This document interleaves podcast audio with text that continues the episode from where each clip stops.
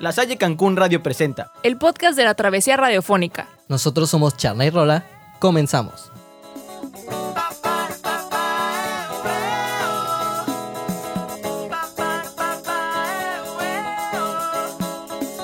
Nos besamos bailando en medio del lugar. Hola buenas, aquí Edgar de la Rosa, listo para grabar un episodio más de tu podcast de música favorito, Charla y Rola.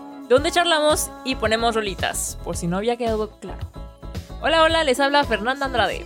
Hello there. Soy Benjamín Gutiérrez, transmitiendo desde la cabina de la Salle Cancún Radio. Y estás escuchando el penúltimo episodio. Así es amigo, otra temporada está por terminar. Es por lo que hablaremos de una banda mexicana bastante popular en México y en el mundo. Seguramente ya los conoces, pues son una banda de rock alternativo reconocida por su proyecto cultural vanguardista. El cual mezcla el rock y temas habituales con letras, historias y sonidos extraídos de la cultura popular mexicana. Hoy se enterarán de la historia de Café Tacuba.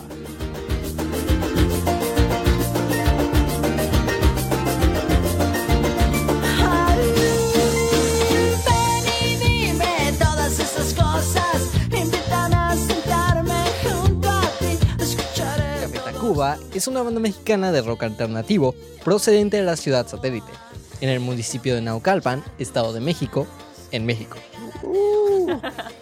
El grupo se conformó en el año de 1989 y está conformado por Rubén Albarrán, voz principal y guitarra rítmica, Emanuel de Real, teclados y coros, José Lo Rangel, guitarra y Enrique Rangel Arroyo, bajo y contrabajo. Si bien el cantante principal es Rubén, los otros tres integrantes también han prestado su voz para dist- distintas canciones. Un dato interesante es que originalmente Rubén Albarrán entró al mundo de la música con un grupo llamado Grupo Torá. Llegó a tener canciones muy reconocidas por el público como por ejemplo Ariana y las Persianas. Pero al final, Rubén se salió del grupo para seguir con su proyecto Alicia ya no vive aquí.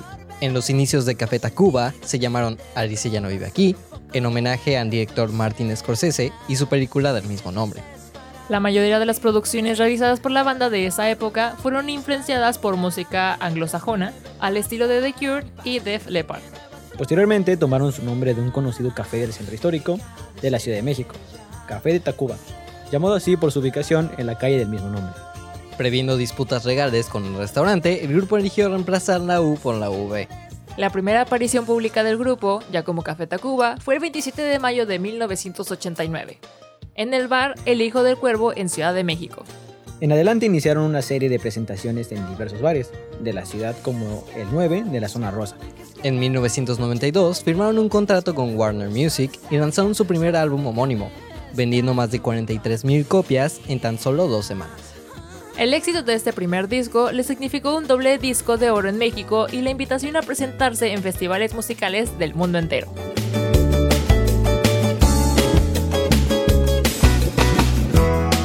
Oye, Carlos, ¿por qué tuviste que salirte? Tras el buen recibimiento que tuvo el álbum debut homónimo de 1992, el grupo empieza a dar forma a lo que fue el segundo material, Re. La banda venía en una gira por todo el país y en esos viajes descubrieron más de cerca la multiculturalidad de México en su conjunto y la manera en que toda esa suma de códigos podía convivir dentro de una misma sociedad.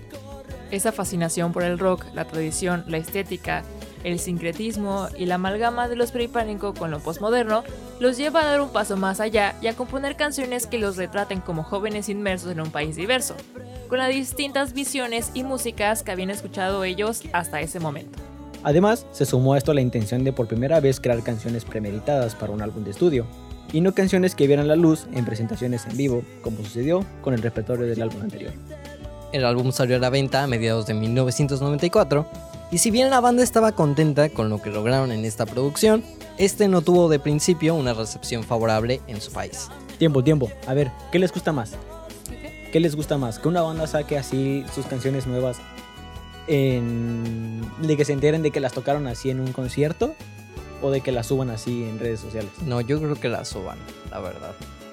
O sea, que las presenten en un concierto. En Ajá. vivo. Ujú. Ay, no sé.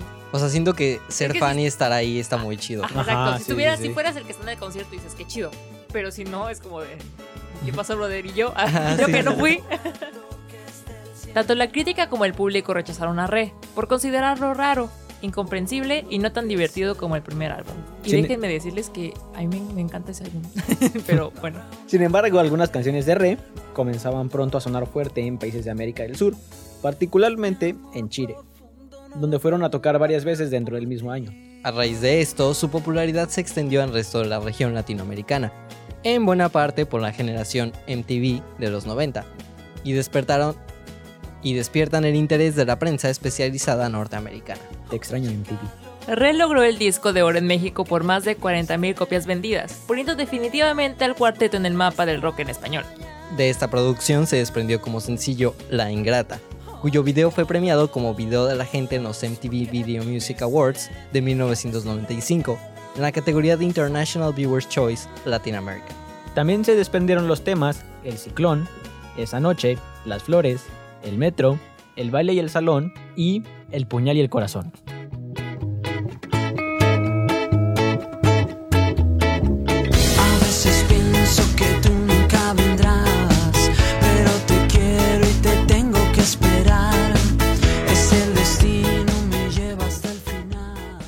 En 1996 lanzaron el álbum Avalancha de Éxitos, disco en el que los miembros del grupo deciden rendir homenaje a aquellos artistas que de una u otra forma influenciaron en su carrera musical. El disco está compuesto por versiones muy al estilo Tacubo, de canciones famosas de artistas como Juan Luis Guerra, León Dan, entre otros. Este trabajo obtuvo su primera nominación a los Grammy Awards en 1998, en la categoría Best Latin Rock Alternative Performance, perdiendo frente a los fabulosos Cadillacs por su disco Fabulosos Calavera. En 1999 lanzaron al mercado su trabajo discográfico más experimental hasta ese momento, Revés, Yo Soy.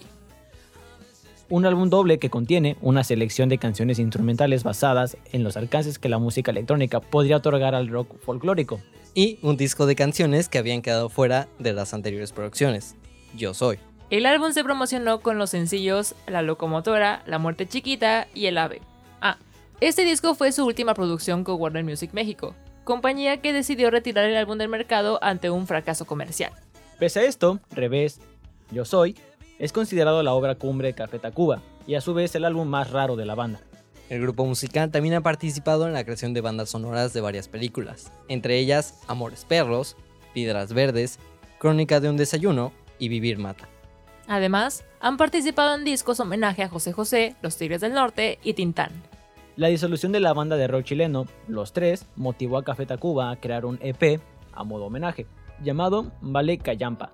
De ese disco destaca uno de los temas más importantes del rock chileno, Déjate caer.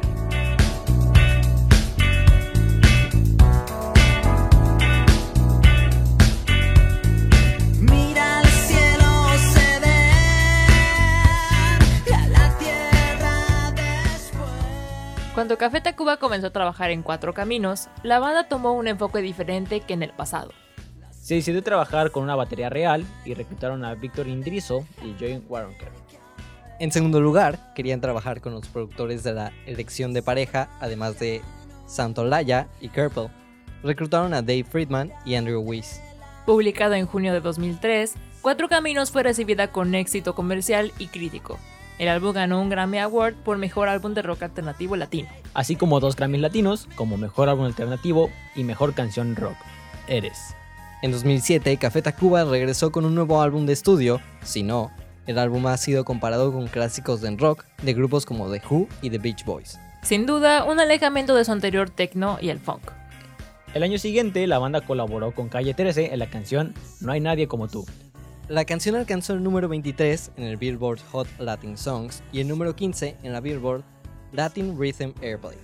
Emanuel señaló en marzo de 2012 que un nuevo álbum estaba previsto para el lanzamiento antes de finales del mismo año. El objeto, antes llamado disco, fue lanzado el 22 de octubre de 2012. El álbum fue grabado en frente de un público en vivo en México, Argentina, Chile y los Estados Unidos. El primer sencillo fue De este lado del camino. Del 11 al 15 de noviembre de 2014, la banda celebró su aniversario número 25 y los 20 años de haberse editado el disco de corte experimental Red, presentándose en el Auditorio Nacional interpretando los 20 temas en su orden respectivo. Quiero ver tu octavo álbum de estudio, J Baby, se lanzó el 5 de mayo del 2017. La banda colaboró una vez más con el productor musical argentino Gustavo Santaolalla y se grabó de una forma independiente. El sencillo, Un par de lugares, se pensaba que formaría parte de este álbum, pero al final no fue incluido. El primer sencillo del álbum fue Futuro. Se publicó en 2016, seguido de Disolviéndonos y Que no. En noviembre del 2018 se dio a conocer que Café Tacuba grabaría un nuevo concierto con el conocido formato Unplugged, desconectado de MTV, siendo la primera banda latina y la segunda en el mundo en grabar un segundo Unplugged. El martes se grabó el martes 5 de marzo de 2019 desde la sala Nezahualcóyotl de la Universidad Nacional Autónoma de México, con David Byrne, Catalina García, vocalista de Monsieur Periné, y Gustavo Santaolalla como invitados, frente a más de 2.000 espectadores. El álbum titulado Un Segundo, MTV Unplugged, se lanzó el 22 de octubre del 2019. Tiempo después, los de Ciudad Satélite regresaron a los shows en vivo en junio de 2022, esto luego de dos años de ausencia por la pandemia de COVID-19. Los dos conciertos acústicos que Café Tacuba anunció este 17 de abril siguen a esa presentación del año pasado, en la que por primera vez hicieron un show más íntimo para los asistentes. En esa fecha repasaron algunos de sus más grandes éxitos, comenzando por aquellos temas que conformaron el repertorio de Re, Trópico de Cáncer, El Ciclón, El Metro y María. Un segundo, nombre del show, llevará la Chiranga Banda al Auditorio Nacional los próximos 3 y 4 de agosto del presente año. Así que al parecer todavía queda Café Tacuba para un par de años más. No puede ser.